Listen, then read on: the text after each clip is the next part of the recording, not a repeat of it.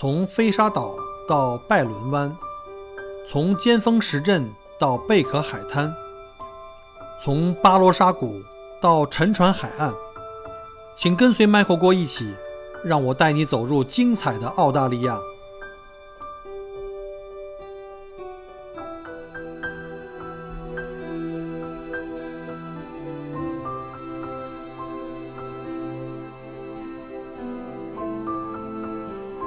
各位听友，大家好，欢迎再次收听麦克郭聊澳洲。啊，今天是二零二零年的十一月二十四日啊，现在是墨尔本时间的上午十一点。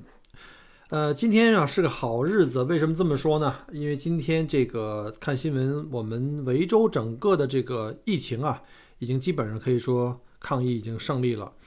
呃，连续将近三十天吧，二十几天，我们是这个没有新发病例。呃，而且呢。唯一的一例这个 active 就是这个还在医院的啊救治的这个确诊病例，就是现在还在这个治疗之中的，就剩一例，在今天也彻底的就结束了，他已经出院了。所以呢，我们有四个零啊，就是我们这个新发呀、什么累积各方面都是没有了，所以终于可以长出一口气。而且昨天就是从二十三号开始呢，维州政府已经正式颁布了新的这个限制令，就是我们终于啊户外活动、户外去。这个这个曝光啊，可以不用戴口罩了，因为现在澳洲进入到夏天啊，前两天最高温度三十五度，哎呀，我还要出来去遛狗。我看那狗啊，把那舌头伸出来老长的，哈哧哈哧着喘气，我真羡慕它，我也想把这口罩拉下来，把舌头伸出去喘喘气。终于可以不用戴口罩，但是这是在户外啊，呃，如果是在室内的话，在室内活动的话，或者是在公共交通。这个汽车呀，什么火车呀，这种在这个公共交通里面的话，还是要戴口罩。在购物中心啊，在办公室，但是也挺痛苦的哈。虽然有空调，就算在公共汽车站，在露天的公共汽车站，在等车的时候，如果这个呃 social distance 就是这个人员之间的这个距离不能超过一米五的话，你也要戴口罩。所以这个还是要谨慎一点啊。但是无论如何，这个大趋势是非常好了，而且呢，预计呢会在圣诞节前，我们应该在十二月份吧，应该。呃，我相信在整个澳洲境内呢，我们可以自由往来去旅行了。呃，现在呢，就是从昨天开始呢，新南威尔士州就是离我们最近的这个就两大人口城市这个所在州吧，就新州就是悉尼嘛，我们维州的首府就是墨尔本吧，已经正式互相就是开放这个周边界了。要新州也欢迎维州的这邻居们去那儿旅行了，这是非常非常好的一个迹象哈。而且马上这个假期就来了，我们十二月中旬，呃，学生考完试的话，这个旅游高峰就到了，境内高峰。现在很多的朋友们开始预定什么房车啊、营地啊、酒店呀，开始准备开始出行了啊。这个大家在摩拳擦掌啊，小郭也准备开着我改装的房车出去露营了。这是一个非常好的消息，所以先跟大家来这个分享一下。那今天呢，其实这个话题啊，就跟这个没什么太大关系啊。是这个之前的两期就讲了一个，好像是前三期还是四期啊，讲了一个在澳洲如何买二手车。因为有一些呃听友啊，包括我们准备登陆的这个技术移民朋友们和这个呃投资移民，就是准备来长期移民到澳洲的哈，可能面临到买车的问题，想让我买买，就是分享一下如何去买卖车。因为之前我刚刚把我自己的一台二手车，把我的自己的开的车给卖了。同时呢，我自己就买了一辆车嘛，就是大家可能看到我朋友圈里，还有我的那些听友群里面哈，我分享了一个刚刚给这个陆老师的这个买菜的这个车换了一台新款的这个佳美二零一九版的佳美，然后呢，在分享的过程中，很多人说，哎，给我们讲讲如何买二手车，我就讲了一期，但我看这个节目好像收听的这个收听率不是很高，或者说这个完播率也不是很高，是不是？是不是太那个讲的太细致、太技术细节化了？嗯，甚至有一些女听友可能我特别理解啊，女听友的话千万不要跟女听友讲的时候买车和买电脑的时候各种的技术配置啊，各种的这个流程的东西太多，她可能实在是听不下去啊，她可能会就想说你就告诉我到底是买那红的还是买那粉的啊，就这意思。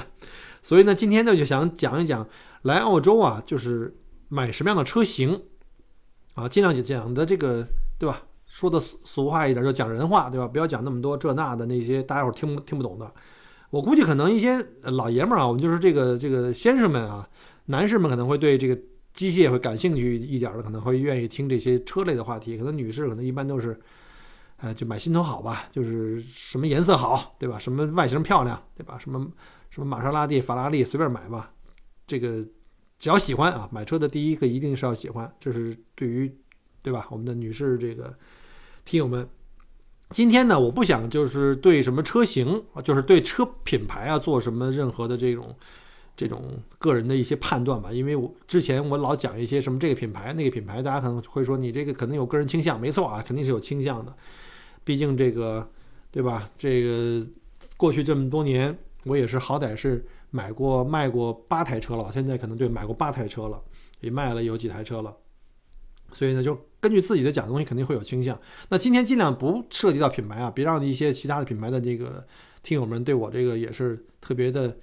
这不满啊，说你老踩那个你不喜欢的品牌，没有必要。这确实是啊，这个这个批评我是非常非常接受的。买什么品牌啊？除了你自己的这个需要啊，用车的需要以外，哈，还毕竟还是要有情怀的，对吧？开车就像骑马一样，也像找个女朋友一样，必须得有情怀，不能那么多太务实的东西啊。所以呢，今天不讲品牌啊，也不讲具体车型，我们就讲这个按这个叫这个 car 这个车的这叫叫 body type，就是说按照车型啊，我们来选车型，到底是小型车呀，还有三厢轿车呀，对吧？两厢车呀，SUV 啊，MPV 啊这种来讲，啊。呃，为什么这么讲呢？因为因为现在疫情结束之后呢，马上面临一个问题，就现在很多我们的呃听友群或已友群里的人都在面临着可能要考虑着马上要去来澳洲登陆了，因为现在澳洲的这个疫情情况控制的很好啊啊，只不过这个国际的这个这个直航啊，这飞就这个航班的这个情况现在在逐渐开放中，很多人在预计可能在呃二零二一年年初过完春节前后呢，可能会考虑登陆澳洲，所以呢，就有很多这个。特别热门的话题，像我们群听友群里这两天讨论最热门的话题，就是登关于登录这个租房买房，还有就是帮学呃帮孩子们选这个学校啊，还有就是买生意啊，还有就是买车。那可能登录第一件事儿就一定是租房和买车，所以呢，有听友就跟我讲说，能不能讲讲这个我买车啊，就别讲那么多技术细节了，就像就跟我说说大概这买什么样的什么车型比较适合在澳洲开啊。好，那今天呢就就这话题开始讲。在讲这话题以前啊，还是要大概说一下这澳洲的这个汽车市场。很多人啊来澳洲还是在按照我们在中国的这种生活的这种就是理解啊，说我是不是一定要有车呀？我我住在市中心行不行啊？我这个真的就还是把这个在中国生活的这些很多这种习惯的思维方式啊，最好还是还是清零一下，空杯心态啊。听我跟你讲，在澳洲啊，你没有车是不现实的，没有车几乎没法生活啊，就跟在美国一样。我们知道哈。车是你生活的一个非常重要的一个一个工具，它帮你提供了这个更好的这个出行的这种方式的选择，更可靠。公共汽车在澳洲啊，没有像中国那么发达。即便墨尔本已经算是全澳洲啊，尤其我们说这个甚至是全世界，这有轨交通里面，我们是全世界最发达的这个 tram network，就是这个有轨的这种电车的这种网络，全世界最大。但是公共汽车在海外来讲，跟中国没法比。像我这在北京。生长啊，生活这么多年，尤其在过去十年，北京的这地铁发展的简直是那简直是宇宙速度啊！现在这个地铁基本上无处不通，再加上各种的什么这种什么，就是各种的轿车平台吧，基本上其实你可以没有车，但是在澳洲绝对不行啊，万万不行。我们看一下在澳洲的这个汽车市场啊，到底是什么一个状态啊？首先看一下澳洲在过去的几年这个新车销售的这个情况，能把这个情况能够有一个客观的一个反应吧。呃，我看了一下这个澳洲的统计局的数字啊，就澳大利亚这个每年的这个新车啊，我们现在说的是新车市场的销售的数字。呃，因为今年是二零二零年，有这疫情的原因啊，大家伙都在家里憋着，也没出行都都不行哈，就别说新车旧车，可能销售都不太行。然后呢，二零二零年是非常非常低的。我看了一下，截止到十月份的时候呢，澳大利亚的新车销售啊，才七十二万多辆啊，七十二万多辆。那从二零一零年到二零一九年这九年的数字，我看了一下，都没有在一呃一百万以下啊，都是在一百多万，而且都是逐年上升的趋势。从二零一七年是一个最高点，当时，然后呢，从一八一九年有点回落啊，因为经济的原因，这大家也可以理解啊，经济不好，大家伙儿可能就换车的热情。就没了。那二零二零年就更低了啊，因为都没法出行啊，经济可能更不好，失业率也升高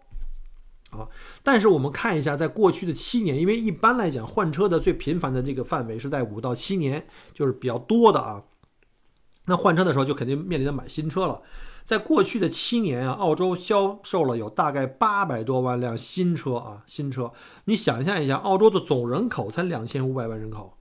有八百万辆新车销售，也就是说有三分之一的人口买了新车。这么从人口这个总数据上看是这么看的，但是我们要一定要再详细分析一下，这两千五万人不是所有人都能开车，还有很多婴儿呢，还有很多这十八岁以下的还不能这个开车的人群呢，还有一些比如老人啊，都已经行动不便了，在养老院里了，在这样的这样那样的一个情况，甚至一些老人还能开车，但是他不一定会买新车了，你懂吗？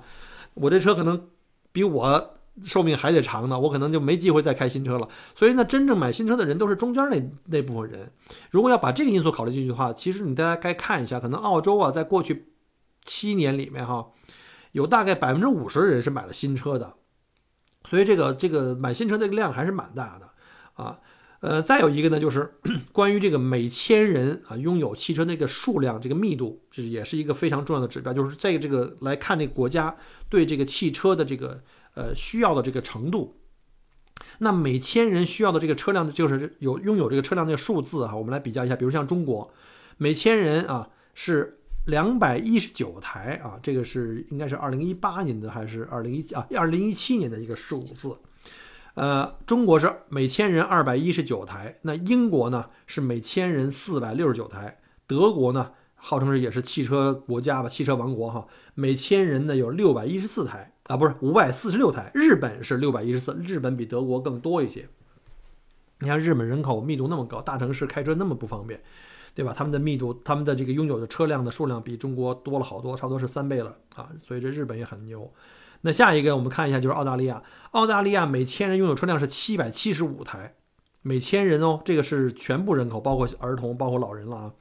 那仅次于美国，美国呢是每千人拥有八百二十二台。所以你看一下，所以澳洲呢跟美国比较相似哈，就是我们都是就是地这个土地面积非常非常大，但是呢，澳洲呢相对于美国人口呢只有美国的连这个十分之一都不到，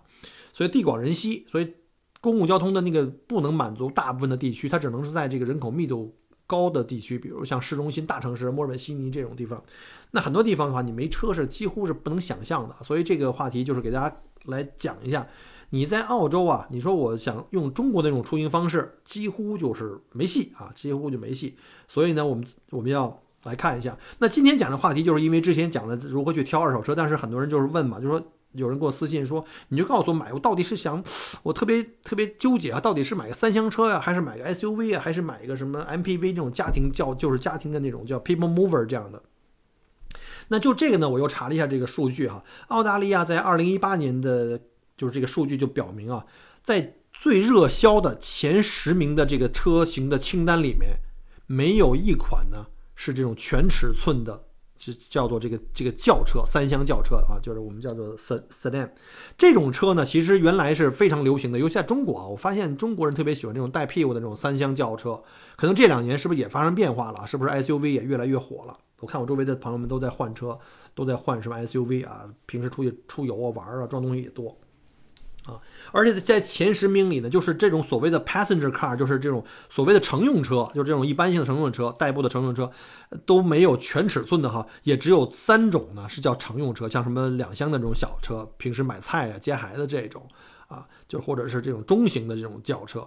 主要啊，现在就是越来越火的这个前几名的车辆，主要都被这个 SUV。还有像在澳洲呢，可能中国不行啊，中国可能对皮卡来说是当货车的，是有很多限行的这个措施。像美国和澳洲都是除了 SUV 最火之外，紧跟着就是皮卡啊，呃，再有一些就是一些一些这种商业的商业用的车辆，就是一些叫 light commercial 的这个 vehicles，主要是是就是皮卡了。你看在澳洲单一车型卖的最火的就是那个丰田那个 Hilux，叫海拉克斯吧，中国啊啊，但是呢，总体的按车。车身的这个形状来分的这种，比如像什么两厢车、三厢车、SUV，SUV 是第一名，是非常非常厉害的啊！已经把澳已经把这个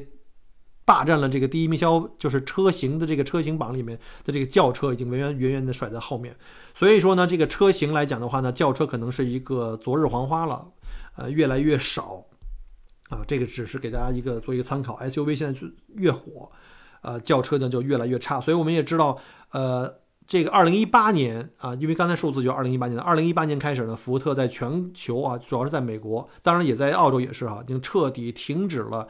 呃这个轿车的生产和销售，因为轿车越来越难卖，而且呢，呃竞争又激烈，然后利润越来越低，所以呢，很多车厂就不愿意干了，就退出了啊。所以这也是一个趋势啊，大家也可以做一个参考。那很多人会说，那你刚才讲的是新车，那二手车的状况是怎么样呢？我们就来看一下澳洲的二手车。澳洲的二手车市场每年大概啊是新车的三倍，就是新车卖一百万辆左右，二手车呢大概是三百万辆。为什么呢？因为你的车卖出去，新车卖出去，转身第二天就是叫叫二手车了，对吧？而这个车辆呢，在澳洲的这个使用年限都相对来说比较长，你在街上经常能看到那个。二十年甚至三十年车龄的车啊，这跟我们在中国不一样。中国基本上我们的这个汽车报废制度吧，有点太太短了。说实话，也会造成这个环境污染和这个制造业的这种就是就是这种浪费吧。很多车其实还是车况很好的，但是它可能我记得是超过十年还是多少年，就让你六个月就要去做一次这个验车，这就有点说实话有点太太过了这个啊。那你看澳洲的这个平均车的车龄啊，就马路上跑的车龄是十点一年。就是这个车的整个澳洲的这总体的车的这个平均的寿命是，就是车龄是十点一年，不是寿命啊，是车龄。那你考虑到每年有一百万辆新车在在卖，它会拉低这个平均的车龄。那就是说有大量的这个现存的车呀，它们实际上是超过十年的。所以呢，这就是为什么呢，在市场上二手车的这个交易的这个总量呢，就达到三百万每年。所以二手车的这个量是就是交易是非常非常活跃的。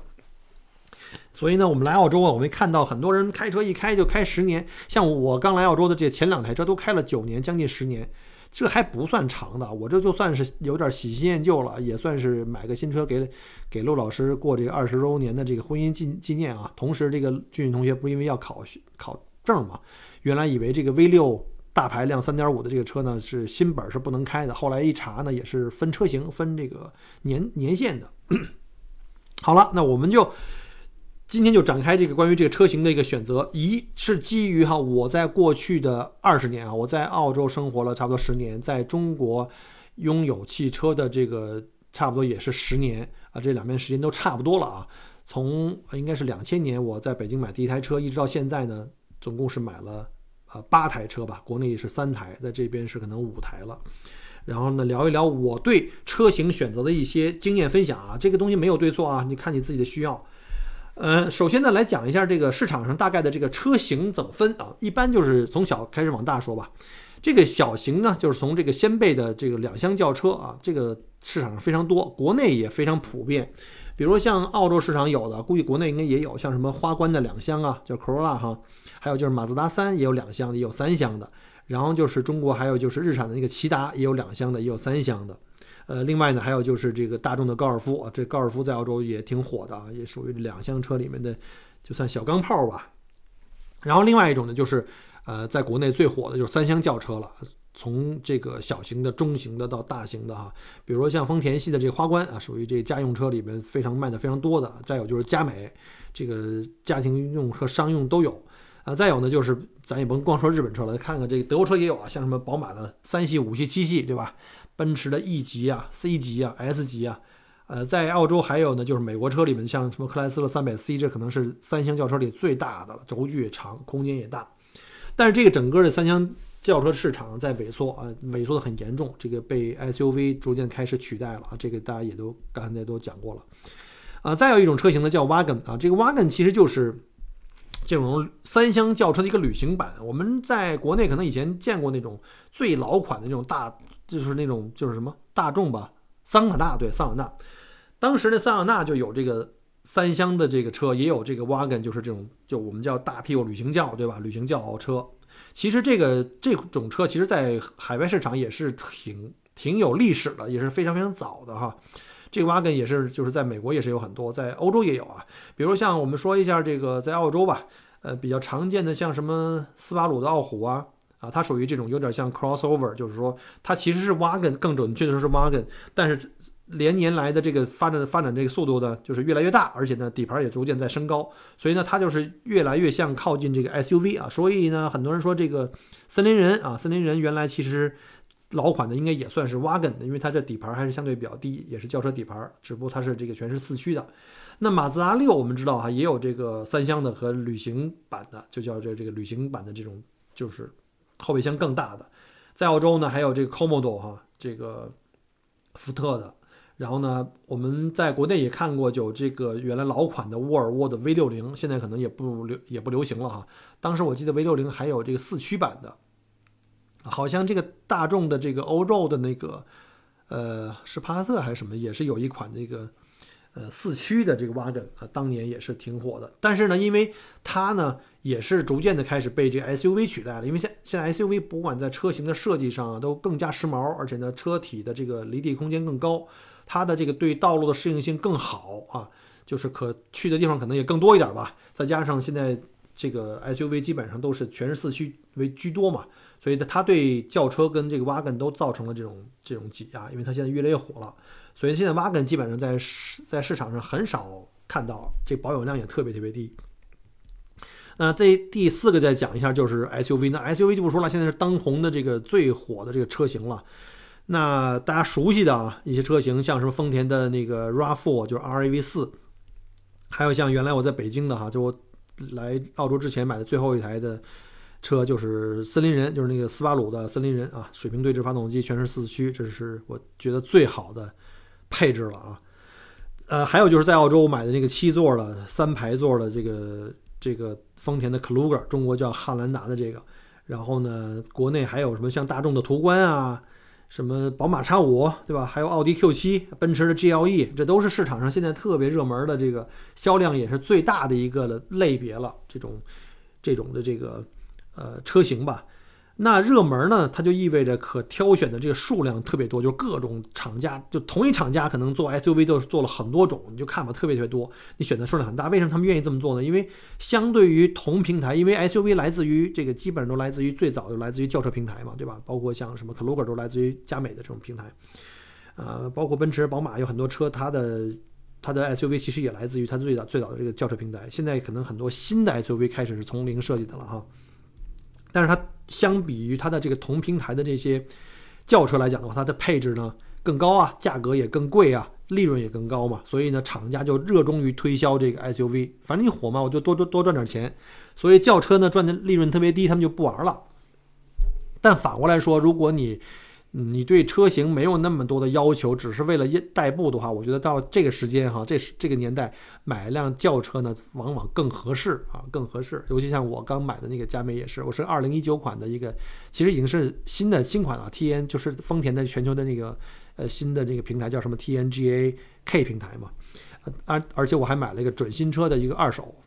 这个等于是便宜上又加便宜了，所以这个是捞了个大便宜。好，那再往后呢，就是比较不太我们中国人不太多买的就是这 MPV 啊，就是这种我们叫 People Mover，就是完全这种叫什么，这个像本田的奥德赛啊，还有什么像这个澳洲的这个所谓这个家庭的 MPV 的这个这个冠军啊，叫做起亚的这个嘉年华啊，再有呢，大家伙儿哈，在中国特别熟悉也特别喜欢的、特别火、加价特别厉害那个叫阿尔法。阿尔法在中国应该是平行进口车哈，应该在澳洲也是，在澳洲是没有这个呃丰田进行这个大贸进口的，也是属于平行进口车，价格也非常非常贵啊，这是也属于这个丰田的一种饥饿营销吧。再有呢，像现代也有这个加也有这种叫 MPV 比较商业化的，还有像丰田刚刚上市的那个 Granvia 就比较大，这个说实话比较适合商用。呃，家用的话有点太大了，有这个六座啊、九座啊什么之类的。那最后一个呢，第六个就讲一下这个皮卡，或者在澳洲我们有一个另外一个词呢叫 Ute，U-T-E 哈。这个皮卡跟 Ute 还不一样啊，这皮卡呢就底盘更高一些，而且是后面的就是属于这种货车，完全是这种小的货车的这种设计啊。这个 Ute 还不一样，Ute 是在好像只有在澳洲人是澳洲人设计生产，只有在澳洲有。大家很多人来澳洲来玩会发现，哎，那车特奇怪啊，车头像轿车啊，但是车尾呢又是那种带盖的货车，跟皮卡一样，但是比皮卡低，甚至很多人改装成跟那个赛车一样，底盘相当的低啊，减震特别短。那像这种车型的话，最熟悉大家可能就是什么像什么海拉克斯啊，就是丰田那个卖最火的。这澳洲是双，它是双冠军啊。第一呢是它的是这个单一车型的销量冠军，第二呢就是失窃率也是也是冠军。因为什么呢？这个车特皮实，然后好卖，呃，而且据说有好多这车卖过，就是被偷以后，呃，大概是几个小时就被拆成零件，用这个走私船拉到中中中东去了。大家可以知道，在中东那帮恐怖分子用的最皮实的车就是这个这个海拉克斯了啊，再有就是什么日产啊、马自达啊、三菱啊，嗯，还有甚至霍顿啊、福特，这两年大众也开始出啊，就是这种这种皮卡，呃，还有像那个奔驰，啊，呃，那我下面呢就只讲车型，就不讲品牌了吧？就我对这品牌的确是有好恶的啊，这个是跟个人价值观有关啊，没有所谓的正确跟错误之分。呃，我还是那句话，建议大家买车啊，喜欢啥买啥，这最重要了，千万不要被我误导。我喜欢的不见得是你喜欢的，对吧？萝卜白菜各有所爱，对吧？这个买车除了实用以外，你也得有点情怀，对吧？你谁没年轻过呀，对吧？谁没恋爱过呀，对吧？曾经有过一大打女朋友的，一定都明白哈。你说你女朋友吧，你每个交的时候都一定能结婚吗？一定能生活得下去吗？不一定。对吧？你你对吧？你得经过不停的去换女朋友，才能知道，哎，到底谁适合你？这个买车是一个道理的。呃，在一个人的一生中啊，估计你反反复复买车卖车啊，最后能提炼出来、总结出来啊，适合你自己的买车和用车原则啊。所以呢，也听我节目也不要想那么那么多，你就是还是那句这个金句啊，Just follow your heart，喜欢那红的就买那红的，喜欢那粉的就买那粉的就对了啊。因为对我来说呀，车就是一工具。我是那种属于特别极端的实用主义者，啊，一定要满足我们的这个日常的基本的出行和需要啊。所以呢，到底呃，我们要判断一下你眼前的确实需要是什么样的。所以为了大家便于这个这个分析自己的需要是什么呢？我就基本上把这个用车按群体来分，啊，分成两大群体吧。第一个就是说一下我们这个留学生群体啊，我们那个技术移民呃群里面前段时间啊，也是大家有人在。讨论这个登陆以后的的第一台车呀，有的是留学生啊，有的是那个技术移民带家来的，也是不太一样的。我我就建议那个大家来的就算这个移民群体啊。呃，有很多人上学的这帮留学生啊，呃，虽然住在学校附近，比如说像墨尔本这个 CBD 北边也是好多学校，对吧？那边的公寓基本上都被中国留学生都给包了，甚至也即便有一些住在什么离这个 Glen、Box Hill 这种所谓华人艺术中心，有火车站，有公共交通。啊，这个公共交通也还挺发达的，但是说实话哈，你光是靠这公共交通是不是不够的？因为有的时候一个大学有好多个不同的 campus，就是它的这个校区，它这个课程在四年里的课程可能经常会被安排到其他的这个 campus 去上学，你不一定永远在市区这个，对吧？你坐火车可能能到市区方便，但是你去其他其他地方就不方便了，或者去吉隆啊，或者去其他的地地方啊。这个时候呢，那你要是有一辆车，那你就是相当的从容了。甚至有的时候是特别必要的啊，比如说这个公共交通出现问题，火车有的时候，呃，晚点呀、延误啊，甚至有的时候就是因为事故或车祸就停开了，那你就完蛋了，这一天你的影响这这就太大了啊！啊，还有一个原因啊，就是每逢一些什么周末呀或者假期，我们的大学生们也都是一年有两个假，对吧？如果中学生们呢，一年有四个假，但是中学生们你必须得十八岁以上才能 才能开车啊。所以这种假期的时候，我相信大部分同学都会约三五好友出去玩一玩，对吧？这时候虽然说我租车也能够解决问题，但是如果你考量一下，如果一年中这种情况比较多，我综合考量一下，我这一年可能跟朋友出过好多次，周末呀、假期呀出去玩儿去，呃，尤其去远门一下出去一个星期、两个星期这样的，那你租车的这个成本，你考量一下，再加上我平时可能有了车以后的我的灵活性更大，我的出行半径更大，生活质量够。提高，所以你综合评比一下，评比一下，可能会发现，我可能长期租车呀，不如自己有一辆车，可能可能更经济划算啊，而且更便利。再有一个呢，就是我毕业之前可能要有很多大学，就可能你有一个这个要去实习的这种工作经验啊，就去积攒工作经验，甚至有很多人可能出去打工，甚至有很多人可能呃打工期间可能，比如说我给我的店去做这，比如披萨啊，去做送外外卖，我要用的我到我的车。那我没有车的话呢，基本上这工作都不好找，对吧？包括在毕业以后啊，去面试啊，去找各种的工作，你要是老靠公共交通，这是不现实的。所以呢，在这边呢，就去买车啊，去考证，就是特别特别必要的。呃，千万千万，我建议啊，就那些，即便你不买车啊，你不要考虑到说我大学毕业以后再考虑这个考驾照啊，再再去买车，那样太仓促了。利用上学的时间呢，好好去练车，去培养这路感。然后拿到这个驾照是最重要的。你工作没有没有这个驾照是基本不可能的。在澳洲的这个基本习惯是，在这里长大的孩子啊，基本上十六岁就可以学车了，对吧？虽然十八岁才可以考照独立去上路，但十六岁可以学车。像我们家俊俊刚刚过十六岁，呃，准备他这个假期就要开始去学车，然后学完车以后到十八岁考证就可以自己就可以去去独立生活了。那我们说回来，这个留学生群体啊，到底适合买什么样的车型啊？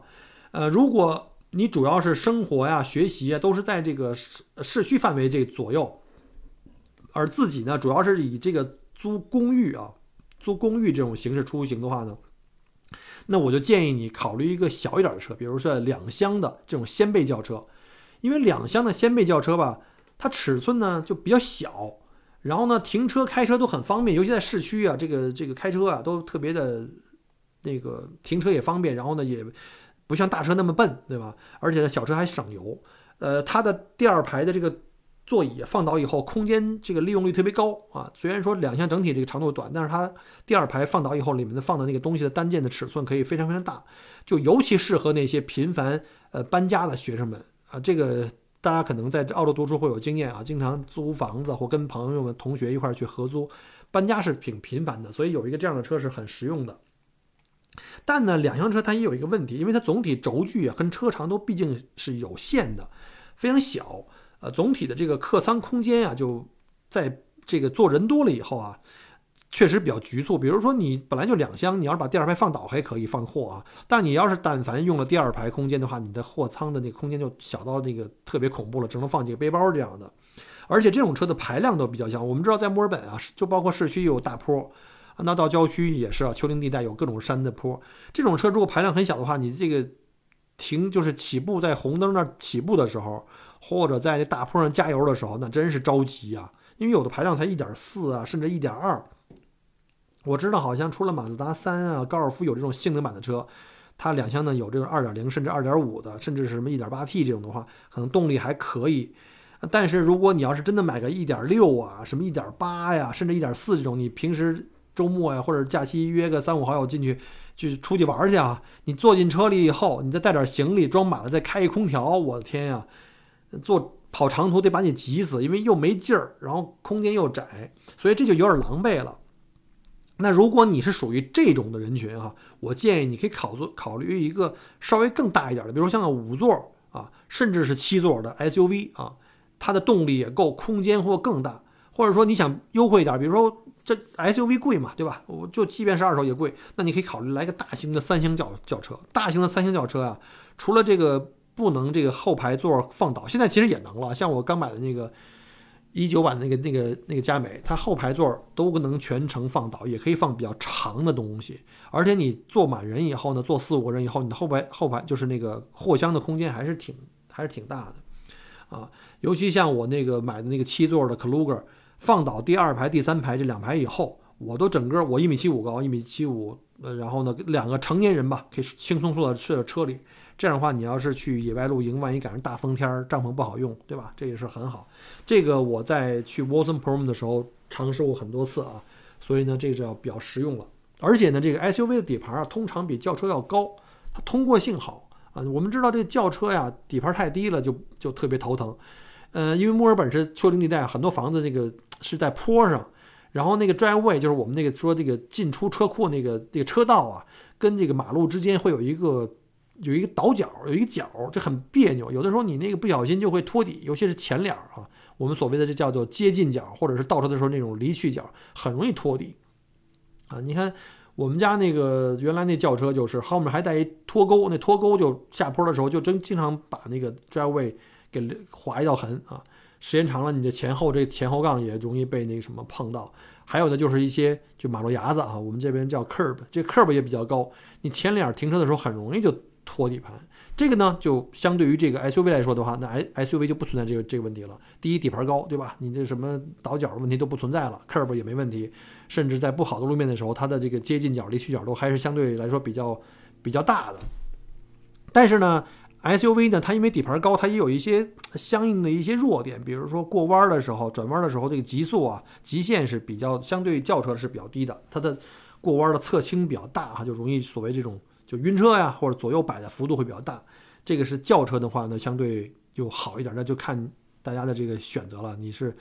你是这萝卜白菜或者各自各自的需要吧。当然了，SUV 里也有一些就过弯相当不错的啊，就像这种跑车带有跑车性能的啊，或者是说这种中心呃重心比较低的，像什么我就特别推荐，这像斯巴鲁啊，它这水平对置发动机啊，这是不是越来越像个广告节目了？这这咱算了算了，咱咱收了啊，以后这斯巴鲁要给我广告费啊，还有这丰田。呃，当然了，这个我讲的那些只是我的个人的建议啊。其实我看到周围这些，呃，我接触过的留学生里很多啊，那家里都是相当家境殷实啊，来这儿之后根本不考虑那些，就是我喜欢什么，保时捷、宝马买没问题，就属于这种节目的这不是这种的听友啊，您可以跳过我这期节目，这期节目对您可能帮助不大啊。呃，下面再讲讲这个关于这移民家庭，就包括这个商业投资移民和我们这个。呃，技术移民家庭一般都是两个大人带小孩，这是比较长的这个标配。可能在过去的应该是十年吧，来澳洲的这个主力军，除了上述的那个留学生群体以外，可能就是我们的这些呃华人的移民群体了。呃，这部分人基本是要准备在澳洲长期生活跟居住的，其通常都是携家带口的人群，而且家里啊最少我觉得啊最少需要两台甚至更多的车，来满足你们日常代步啊、买菜啊。还有就是接送娃儿，以及这个平时假期出游的各种的需要吧。喝口水啊。以我个人为例哈，当年我来的时候，当时我是一个人首登，就是先来这儿打前站啊，落脚。刚来的时候就面临到当时我在 Subway 上班嘛，就是上下班的每天的这个路程啊，以及周末还要带朋友去看房子呀，自己也顺便去对吧，去了解一下这个房产市场。当然，对我来说，有台车是非常必要的，啊，而且呢，也是要为了这个适应一下澳洲的路况跟驾驶习惯吧。虽然以前开过这个右舵车，但是毕竟长期生活跟旅游还是不太一样的，所以当时就想要买一个二手车练练。嗯，这个刮刮碰碰也不心疼。嗯，当时便宜的，当然大家说过了哈，二手车里面肯定轿车这个相对于 SUV 保值会差一点嘛。那对我来说就是一个大实惠嘛，所以就是买了我的澳洲的第一台车。大家看过我视频的知道啊，前两天给卖了，这一练手就练了九年啊，因为这二手车特实惠啊，就是就是我我建议大家来的时候可以可以试试啊，就是你刚来的时候肯定是学习练路就适应对吧？这个这个代步的需要肯定能满足，大百分之九十九的需要呢，轿车是跟 SUV 是有很大重叠的。后来啊，随着这个。家里人就是老婆带着孩子来了，再后来甚至我们家老人也来了，所以就得逐渐开始增加车辆了。呃，当时我老婆来了以后呢，我也是哈指导她，就开着我那个 Aurion 在路上开始练车。等到她也能开车了，对澳洲这个驾驶的习惯啊都开始习惯了，我就开始要给她买车，因为我那时候每天要上下班，对吧？去 Subway 去上班呀，呃，去店里去看看呀，然后这样那样的。然后为了家里人能够随时可以出行，因为我上班的时候他就不能出门了，因为家里有一个车就太别扭了。他有时候还帮我去，比如说去接送孩子啊，买买菜什么的。所以呢，当时就是第二辆车的就放上了我们的议事日程。当时我看了一些车啊，而且当时由于我们刚来澳洲嘛，特别喜欢自驾游，经常三个人一起出去玩儿，比如去墨尔本、悉尼啊，什么去去这个去这个南澳啊。当时呢，我们就开始考第考虑第二辆车，就选择了这个，就当时的这个我那个汉兰达，就是这个叫 Kluger 啊，七座四驱的啊，V 六三点五的。呃，这两台车的组合啊，就一直伴随着我们这个过去的九年多、将近十年那种生活吧。我觉得这个配合、这个组合还是非常非常不错的。平时代步、轿车也有，对吧？两个人都出行的时候，两个车车也够了。然后出游的时候，三个人坐这个七座 SUV，后面的空间很大，放很多行李都可以。结果呢，直到这个几年以前，老人来了，就家里的老人啊，就是我爱人的父母啊，因为她独生女嘛，就要跟我们必须要跟我们来这儿团聚。家里人口多了。再加上呢，我当时呢也在做这个旅行的这个生意了，所以呢家里要急需要开始要升级这个车辆，所以呢就开始呢把这个就是当时没有卖那个 S S U V 啊，就直接买了一个更大的这个八座的商务车啊，当时就就看中了那个 M X，当时市场上最大的那款八座商务车，后面的空间就坐满人八个人以后，空间也非常非常大。啊，当时考虑到什么呢？就是家里来人了，家里这个老人来了以后，就我们有五口人嘛，坐个八座商务车呢就非常舒服，而且所有的行李装在一起，长途旅行都可以。虽然说我家里有个七座的这个 SUV，但是我跟大家实际讲啊，这个 SUV 就算是第三排，无论它是什么 SUV 啊，就目前市场上主流这些 SUV，第三排只能作为一个临时的应急，它非常小，坐小孩还可以，坐成年人呢，短距离，比如说今天人多啊，我们就一个车就能出门。去半个小时、一小时的这个路程去那儿，比如出去出游一天啊，一日游啊，或者是买个菜做就是吃个饭呀、聚个会啊，这种是可以的。但是你要是长途旅行，比如像大南洋路一日游，你要坐第三排，那简直就是遭罪。SUV 第三排只能是给孩子坐，小孩儿啊，这是还是应急。而且你第三排使用起来以后呢，你后面的那个行李空间啊，跟那个两厢轿车差不多大，都特别局限了已经。所以呢，像这种车呢，就是你只能是拿第三排做一个应急，平时还是拿这个第三排放倒啊当行李箱用。所以呢，对我来说，买一个的大八座这种真正的 MPV，就是每一个人的座位都很舒服的同时，还有很大的空间，就是变成了一种必然啊。当然了。后来就马上又还买了一个更大的一个十二座的一个这个丰田海狮啊，就一个小巴士了，等于当时是因为也也是因为这个旅游业务的需要，现在基本上这个八座和这个十二座就是用来做这个啊旅游啊，这个带客人出去玩的。后来呢，那个七座的 SUV 呢和我那五座的奥尔一样，基本上就还是家用啊，这个家用或者是特别小的团的客人，比如一两个客人，我就出这两台车也是可以的，因为。你不可能坐一个十二座嘛，甚至八座，你坐俩人也太累了，就太太大了。所以呢，就是说，我觉得呢，就是像这种，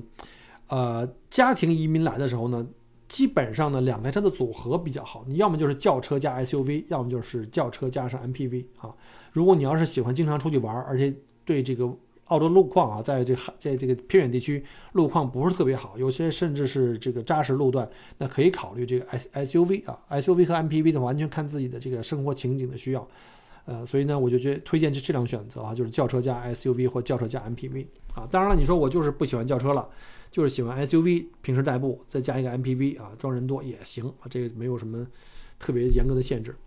那就大概说说这个 SUV 跟轿车比，或者跟 MPV 比的一些它们之间的一些啊优势劣势吧，还有一些挑选的一些大概原则啊。首先 SUV 啊，它的底盘高啊，坐姿也高。你的坐姿高了以后呢，你的视角会看得比较远啊。比如在路上堵车，老远就看到前方有什么情况，你可以提前去变线，这个呢就比轿车有优势。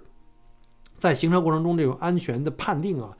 可以有一个。提前量有一个预见性啊，这是比较好的。另外呢，就是 SUV 空间啊是比较大的，尤其是这种大型的 SUV 啊，像是在澳洲市场上 Kluger 啊，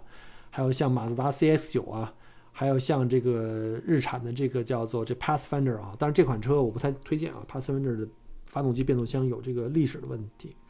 但是这种的 SUV 呢，一般都是三排座，空间比较大，然后后备箱呢也比较容易去从第三排座、第二排座去。往回拿东西啊，特别适合长途旅行啊。但是如果你还是那句话，如果你要是想要第三排真正做用来坐人啊，而且是比较高高频度的用用来坐人的话，我建议还是考虑一下 MPV。MPV 你不一定非得像买我那种大八座哈，你可以买一个什么像什么奥德赛呀，本田的奥德赛，它的动力虽然小一点啊，但是也 OK。如果你要动力要求高的话，可以考虑那个呃这个起亚那个嘉年华，但是一定要买柴油版的。汽油版那个三点三那个真是太费油了，呃，不是三点三，应该是三点三三点七，好像是 V 六的啊。另外一个呢，就是 SUV 底盘高，它的通过性好。但是我强烈建议各位哈，如果要买 SUV，一定要买四驱版的。k l o g e r 也分两驱的和四驱的。我觉得你买一个 SUV，如果你买两驱的，那还真的不如买轿车，真的。真的不如买轿车，那就是属于有点耍流氓了，就意义不大啊。另外呢，SUV 它全是四驱这种 SUV，它的排量都相对来说比较大，它的这个牵引能力要比一般的轿车要强啊啊。但是呢，我们也知道这个 SUV 我们是统称啊，其实严格上说的话，全是四驱的公路型 SUV 和我们带中差锁的这种四乘四的车，像什么这个什么路虎啊，什么陆巡啊，对吧？这种都。完全是不一样的啊！这个这个带锁的，就带这个机械锁跟这个电脑控制这种液力耦合这种东西是，或者是多片离合器这种是东西是不一样的啊！咱们又开始讲这技术了，咱们还是跳过去。就是一般来讲的话，我们讲通用讲的就是把不管是四乘四那种车，还是这种公路型 SUV 都统称成 SUV 吧。他们的拖载能力啊，就拖个船啊，拖个房车呀，都通常比这个轿车要强啊，尤其是那种前驱型的轿车。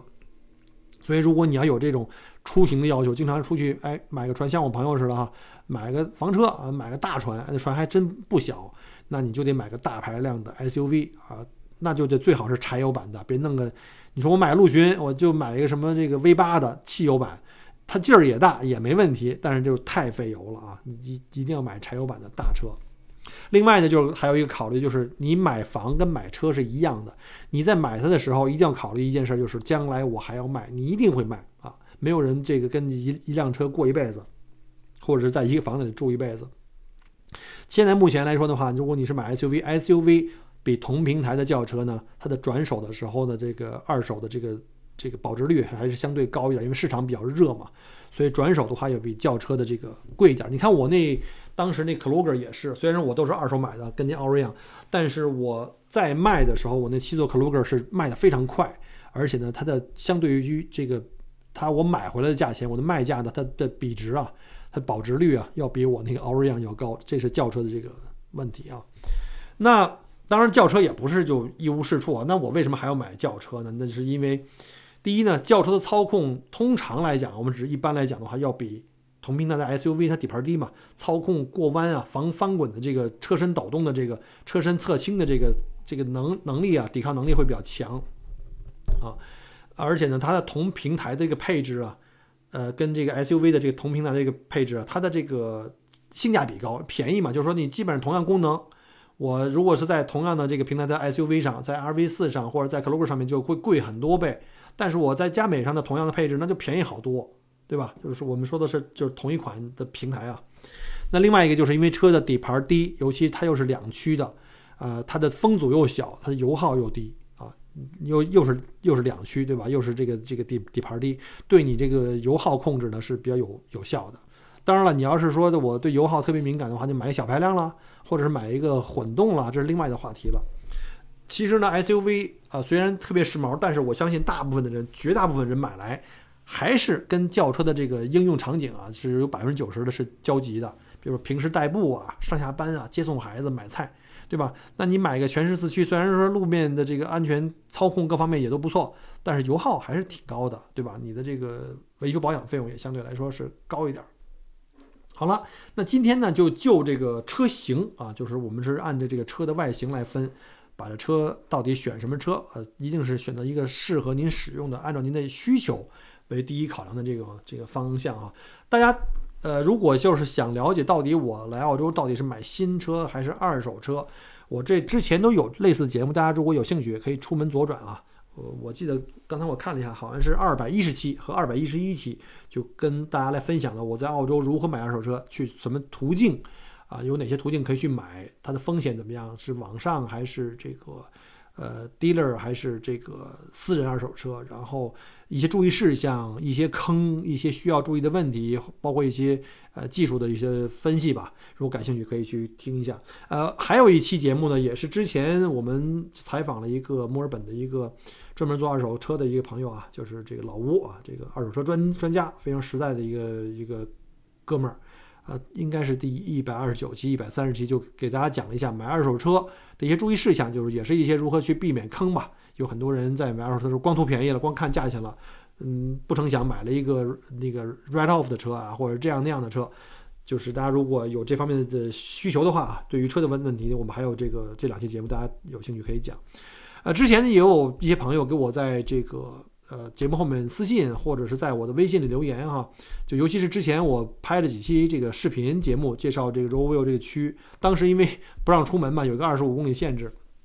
后来现在是可以出门了，二十五公里限制已经解除了，我又开始跑出去拍一些区，因为有人跟我讲说，哎，我对这个 d 卡 n c a s r 感兴趣，我对这个 Ringwood 或者是什么这个 Burwood 或者是 Box Hill、Glenwavy 这些区感兴趣，能不能呃讲一讲这些区的情况？嗯，我觉得用节目里讲，用这个语音节目讲比较费劲哈。我前段时间刚刚去了这格伦威 y 找了一个好天儿，拍了一下这格伦威 y 的情况。然后呢，我会用视频加上一些数据，加上我自己的语音的解读，会做一些长视频，大概在十分钟左右的这种长视频啊。基本上在油管，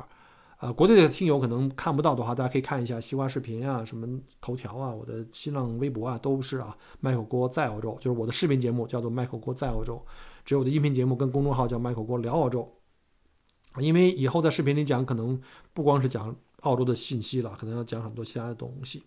啊，大家如果对于买房啊、建房感兴趣的话呢，有一些节目，就一些历史上的节目，也可以大家分享一下。比如像第四十四期关于买地建房的这个如何去盖一个自己喜欢的这个 dream house，就我自己现在住这个房子，如何从买地把这旧房拆掉建新房的这个经历也分享过来了。另外还有就是在六十二期、六十三期还讲过，如果你在澳洲买房，不管是买新房还是旧房，买房前需要了解的那些呃技术细节，就不要到时候买了以后后悔啊，有些坑啊。前两天还有朋友问我关于买房的一些问题，他刚刚在别的地方已经交了定金啊，结果后来查了一下这个地区啊有点问题。最后就把那个正正好在 cooling off 啊，就是冷静期里面，就把这个在最后一天就把这房子这给给取消了。这你是可以有这个反悔的，一般是七天吧，我记得是。啊，甚至还有一些呃家长也在问我说，在孩子们在澳洲上学的一些情况啊。今天上午还有这个听友加我微信啊，想想把他孩子送到澳洲来上学，想了解一些在澳洲教育的这些情况，以及如何去选这个澳洲的公校啊，或者是私校啊。啊，甚至还有一些人可能已经到澳洲了，可能刚来啊，了想了解一下澳洲的一些福利，包括医疗，对吧？甚至有一些老人，呃，来澳洲移民以后的，呃，团聚的一些各种的问题，或者是一些这种经验的分享，我有这都都有这些内容。大家如果感兴趣的话呢，呃，也可以到这个我的节目里去搜一下，因为现在已经做了二百多期了，大家可以从第一期往后，根据这个目录检索一下，找自己的有兴趣的这个话题吧。好了。那给今天这个节目做个总结的就是，无论你是来澳洲呢，是来旅行的哈，将来来旅行的或者留学移民，强烈建议大家在上开车上路以前啊，一定要好好的学习当地的交规，千万千万不要想当然，认为我是老司机。之前我讲过很多次啊，出问题风险最大的就是所谓老司机啊，这个一点不夸张。我看到那些出的问题而且很惨的，就是老司机。包括有很多在澳洲生活了几年的这个我们中国来的这个司机，就是我们这些移民都出那种特别低级的错误，而且造酿成很大的事故啊。这个之前我也讲过了。那呢，我也我也找了一份这个维州呃路局的一份中文的在澳洲驾车的一个中文的一个资料。呃，大家如果有需要，不管你是来旅行，就是来自驾游啊，不一定非得说。你不用小郭的服务也没问题，跟我要一下这个，我会给你的啊，免费分享给各位。这叫《独立驾驶之路》的这个中文版。另外呢，如果是您是新移民，您说来到澳洲，呃，然后呢，澳洲政府其实澳洲移民局有一个就是这个中文版的，就是告诉你来到澳洲移民的这个新生活如何开启，有一些经验分享，你要去哪儿去申请的什么样的福利啊，什么部门怎么去联系呀，什么什么各种的生活的实录，手把手的教你，非常非常详细，也是中文版的。啊，就是在澳洲开启新生活的这个这个分享，大家如果需要的话呢，也可以加我的微信，啊，我会在这个呃第一时间啊给您回复。还有一个再提醒一下，就是大家很很多人提醒说，这我这个加了你这微信，你也没理我呀，呃，太多了。说实话，我这个每天可能就是晚上睡觉之前才有机会看一看，平时可能尤其像现在啊解封了，天天都在往外跑，各种各样的事儿，可能没有时间，呃，第一时间来回复。您要是今天啊发现你加了我微信，我没理你。那绝对不是故意的啊！那绝对是没看见。麻烦你可以在一天之内啊，就是一天之后再加一次提醒，等于提醒一下我，或者是已经加了微信的给我发了留言，我没理您，也是因为留言太多。我现在我现在看了一下我的联系人圈里又有四千五百人了，所以呢，大家一定要耐心。如果您这事儿比较急呢，可以多留言几次给我啊，我只要能闲下来，我会尽快去查看这些未回复的留言，好吧？那。再次呢，就再推荐一下我的这个视频平台哈，我在开始做视频的这个分享了，也是刚刚开始，也希望大家能够多多的给我支持跟鼓励啊。这还在视频平台还是新手啊。首先呢，是我的微信这个视频号叫 Michael 郭，这个在澳洲啊短视频的这个视频号已经被视频号认证成为旅游博主。另外呢，就是我的长视频，大概在十分钟，甚至长的话可能在二十二十分钟吧，主要分享在呃海外是油管。境内的话就是西瓜和头条，以及我的新浪微博叫 Michael 郭在澳洲啊。好了，那以后呢有机会的话也会希望跟大家多分享一些在澳洲生活的一些实录的分享，一些干货吧，买车买房啊，什么上学、出游啊，还有是如何在墨尔本选区啊，各种各样的事儿啊。反正大家有什么问题也欢迎在节目后面给我留言，记得给我点赞转发。然后呢，我们下期再见，拜拜。感谢您关注和支持我的节目。除了音频节目，也欢迎您同时订阅“麦克郭聊澳洲”同名新浪微博和今日头条，以及同名微信公众号，里面有很多旅行、移民相关的资讯和攻略。如果您正在规划澳洲旅行、留学或移民，欢迎您加入我的听友群和移民交流群，有更多精彩在等着您。Michael 郭约您相聚在澳洲，我们不见不散。